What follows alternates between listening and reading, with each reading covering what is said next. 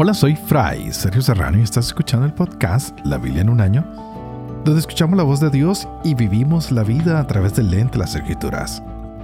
El podcast de la Biblia en un año es presentado por Ascension. Usando la cronología de la Biblia de Great Adventure, leeremos desde Génesis hasta Apocalipsis, descubriendo cómo se desarrolló la historia de salvación y cómo encajamos en esa historia hoy. ¡Wow! Ayer leíamos uno de los capítulos más corticos y vemos cómo Jeremías se encuentra con uno de sus grandes amigos. Y este es Baruch.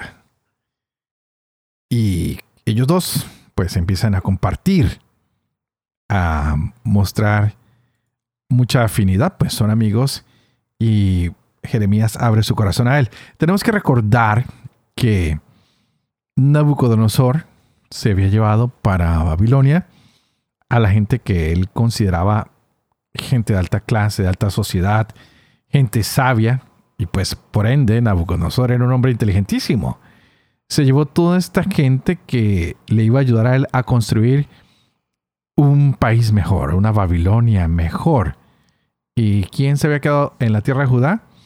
Pues todos aquellos que no eran ni ricos ni de sociedad, la gente pobre, la gente de, entre comillas, clase baja o de ninguna clase. Y es con ellos con quien en estos días eh, vamos a ver al profeta Jeremías, que les va a estar hablando. Pero como lo dije, veíamos ayer el capítulo 45 supremamente corto, donde aparece Baruch, que no solo es un amigo de Jeremías, sino es el asistente, como el escribano, el amigo de Jeremías, que va a poner estas palabras en un rollo que es enviado al rey y vimos que el rey las tomó, las destruyó, las quemó y Baruch más adelante lo vamos a encontrar otra vez y ya lo hemos leído también. Pero, ¿qué podemos recobrar de todo esto?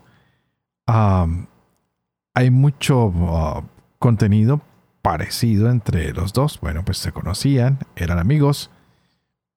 Y tenemos que recordar que en estos capítulos que vienen vamos a, escuchar cosas que Jeremías va a presentar contra estos pequeños pueblos de Judá que empiezan a mirar cómo deben moverse. Pero él les dice, mire, la única manera de moverse de aquí en adelante es confiando en el Señor es la única manera como vamos a estar seguros.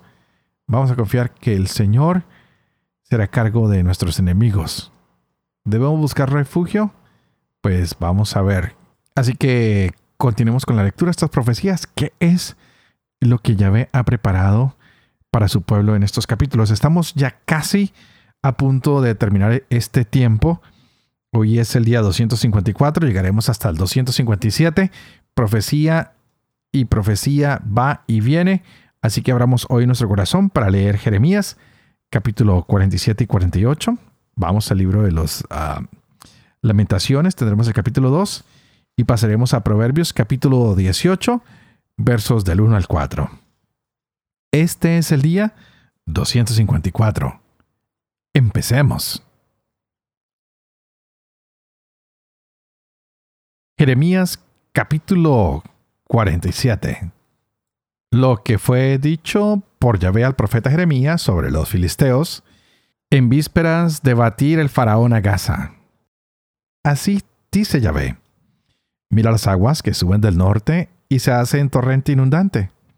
Y van a inundar la tierra y lo que la llena, la ciudad y los que moran en ella.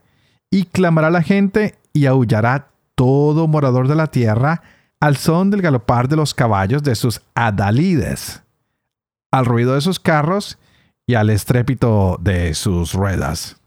No se volverán padres a hijos por el cansancio de sus brazos hasta que llegue el día de asolar a toda Filistea y de raer a Tiro y a Sidón hasta sus últimos aliados, porque va a asolar Yahvé a Filistea, residuo de la isla de Creta. Llegó la rapadura a Gaza, muda ha quedado Ascalón. Tú, el resto de su valle, ¿hasta cuándo te harás incisiones? ¡Ay, espada Yahvé! ¿Cómo va a estarse quieta?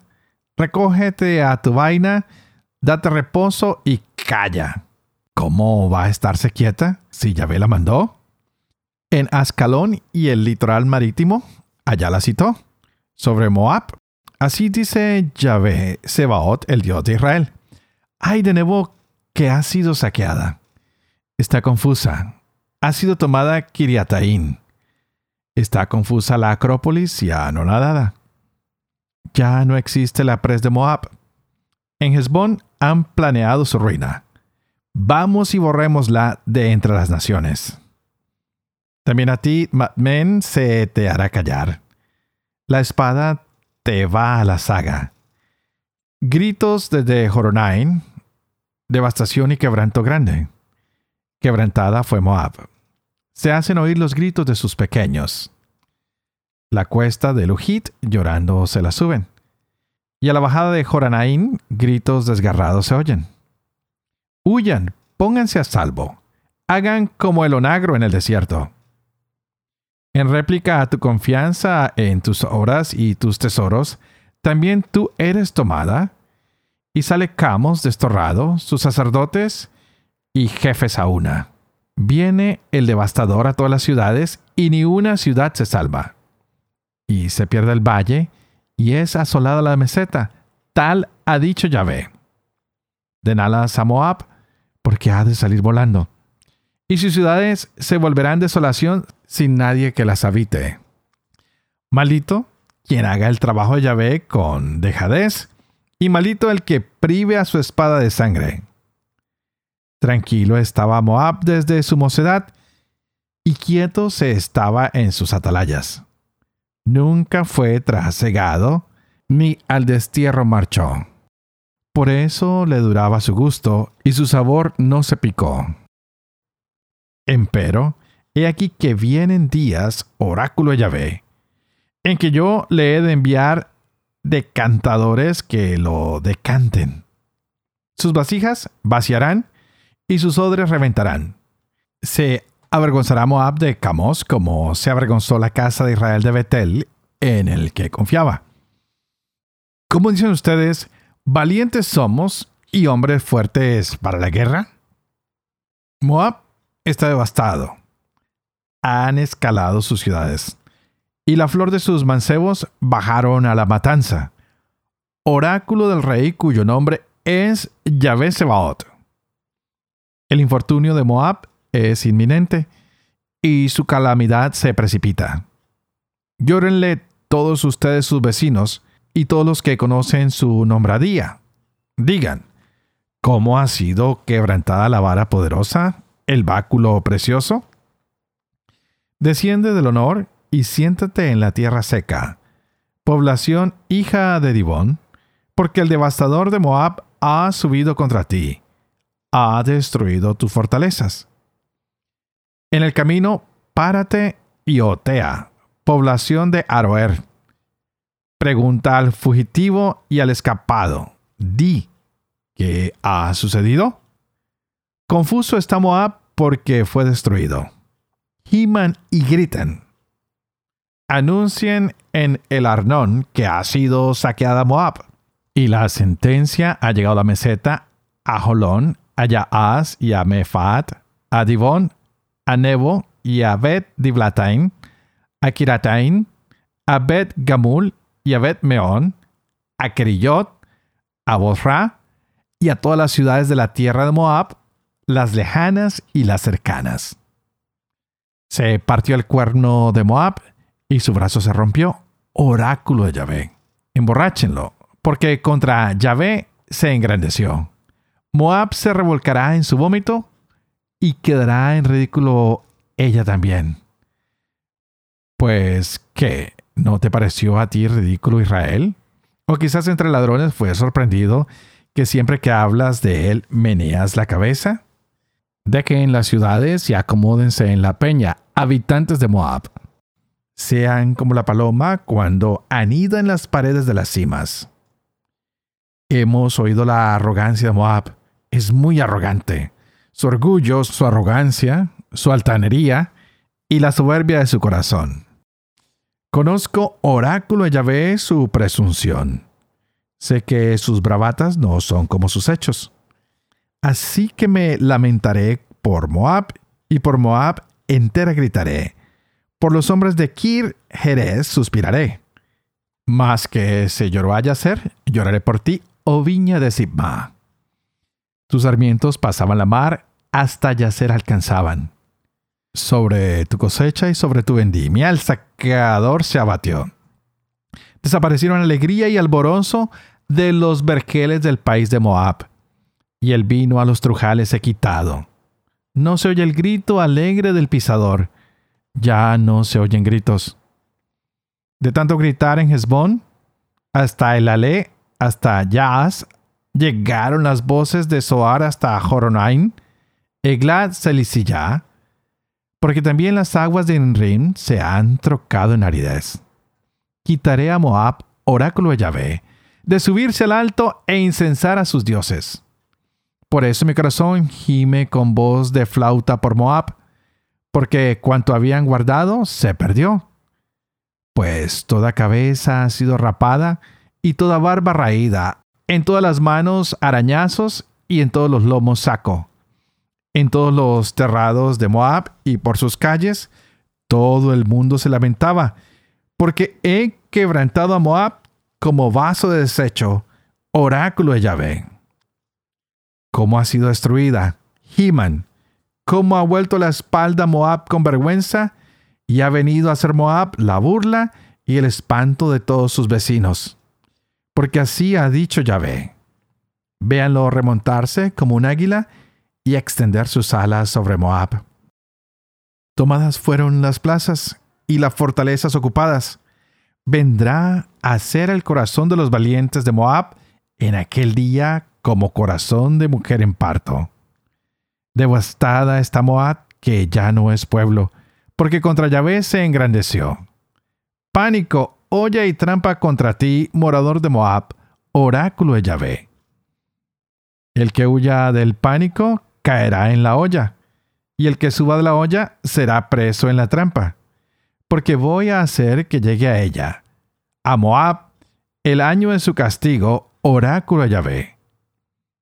A la sombra de Hezbón se pararon sin fuerza los fugitivos cuando fuego salió de Hezbón y llama de la casa de Sijón, y devoró las sienas de Moab y el cogote de la gente de Saón ay de ti, Moab.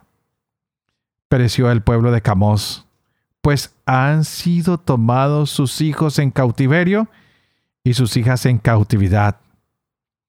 Pero yo haré volverse a los cautivos de Moab en días futuros, oráculo de Yahvé.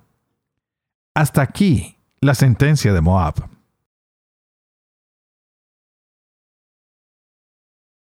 Lamentaciones, capítulo 2 como ha nublado en su cólera el Señor a la capital Sión. Desde el cielo ha tirado por tierra el esplendor de Israel, sin acordarse del estrado de sus pies el día de su cólera. El Señor ha destruido sin piedad todas las moradas de Jacob, ha derruido en su furor las fortalezas de la capital de Judá. Por tierra ha echado, ha profanado el reino y a todos sus príncipes ardiendo en cólera, ha quebrado todo el poder de Israel. Ha escondido su diestra en la espalda cuando ha llegado el enemigo, y han prendido las llamas en Jacob, devorando todo alrededor. Como enemigo ha tensado su arco, ha tomado con su diestra las flechas, dando muerte como un adversario a la flor innata de la juventud, en la tienda de la capital de Sión, ha vertido como fuego su furor. Se ha portado el Señor como enemigo. Ha acabado con Israel. Ha destruido sus palacios, ha derribado sus fortalezas, ha llenado la capital de Judá de llantos y lamentos. Ha forzado como un huerto su cerca, ha derruido su lugar de reunión. Ha borrado Yahvé en Sión la memoria de fiestas y sábados. Ha desechado en el ardor de su cólera a reyes y a sacerdotes. El Señor ha rechazado su altar, su santuario ha desdeñado, Ha dejado a merced del enemigo los muros de sus palacios. Se oyeron gritos en el templo de Yahvé, lo mismo que en día solemne. Yahvé decidió destruir la muralla de Sión, la capital.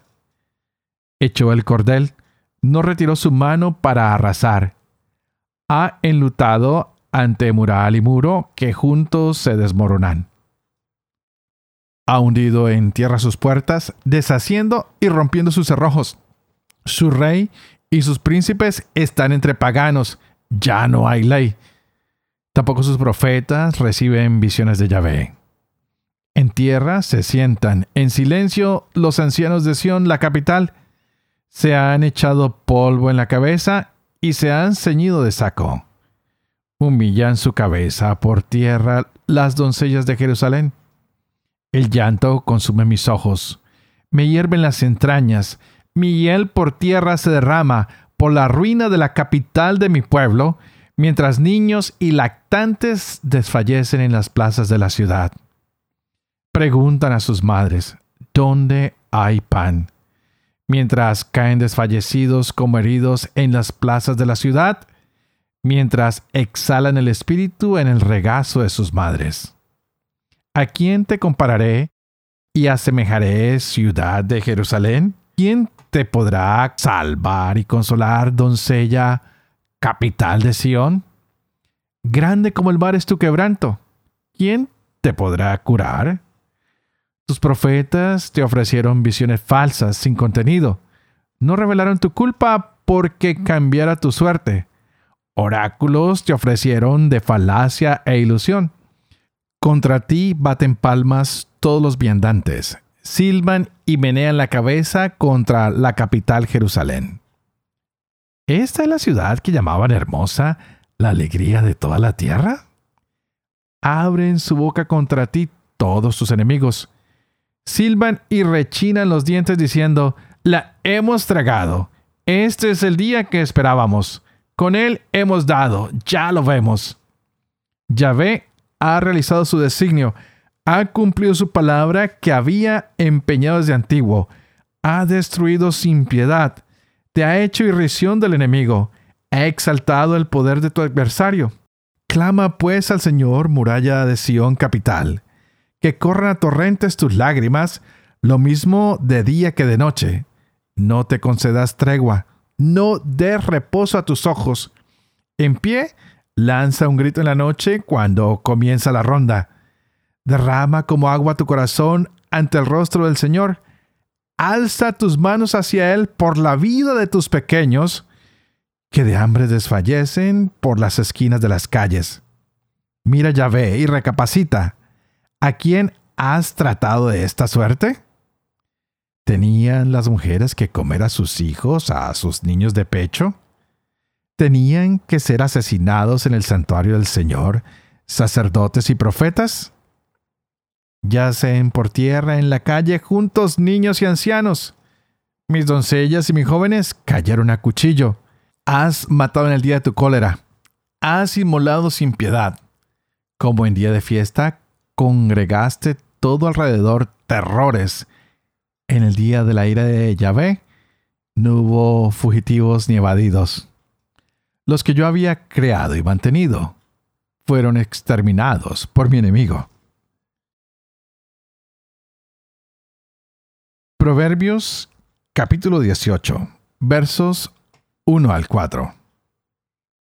El que vive apartado sigue su capricho y se enfada por cualquier consejo. Al necio no le gusta la prudencia, sino manifestar su opinión. Con la maldad viene la vergüenza, y con el insulto, la deshonra. Las palabras del hombre son aguas profundas, torrente desbordado, fuente de sabiduría.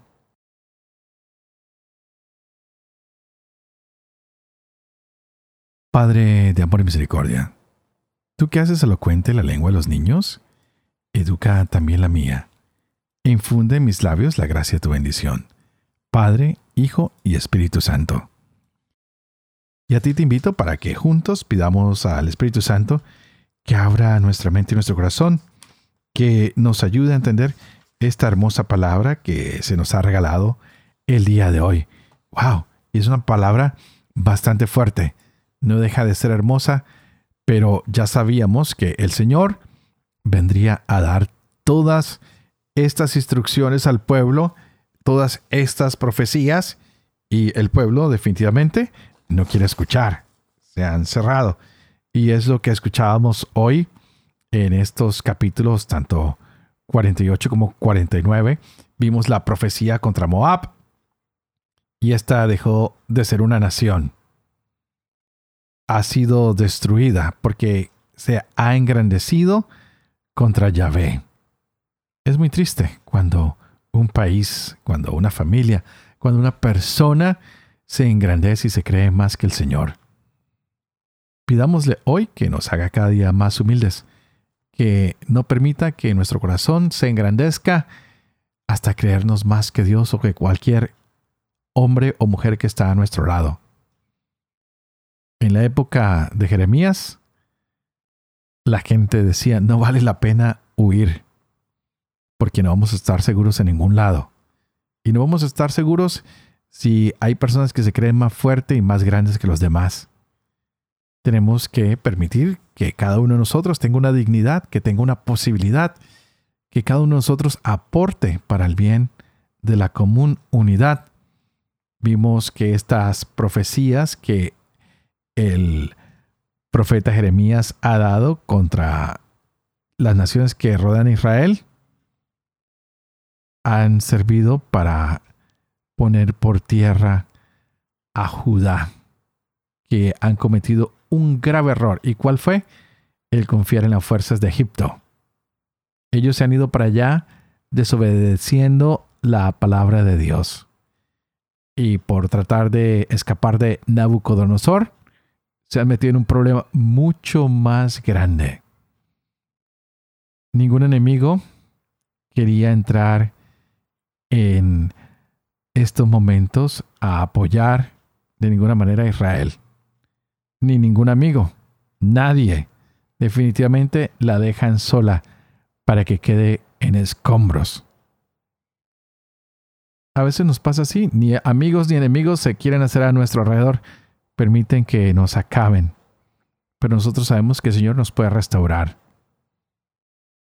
Pidámosle hoy al Señor que no nos abandone, que no nos permita tampoco huir del dolor o de la enfermedad o de los problemas, porque de ellos podemos volver a salir adelante con la ayuda de Dios.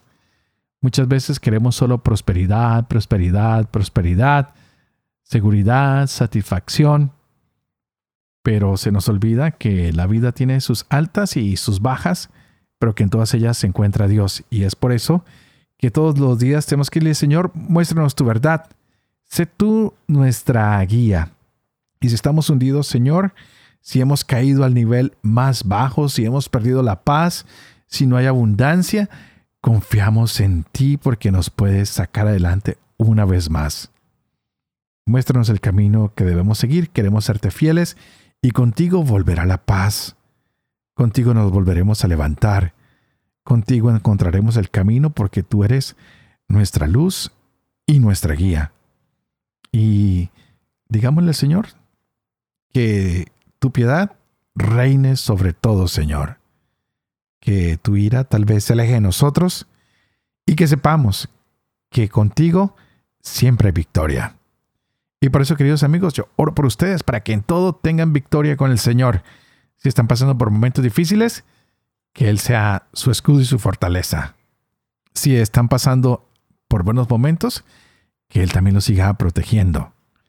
Y que ojalá tú seas como el Señor, extiendas la mano para que otros restauren de manera física, de manera espiritual, para que aquellos que están en grandes sufrimientos también encuentren de tu mano ese bálsamo que alienta, que comunica el amor de Dios que está siempre presente en nuestras vidas.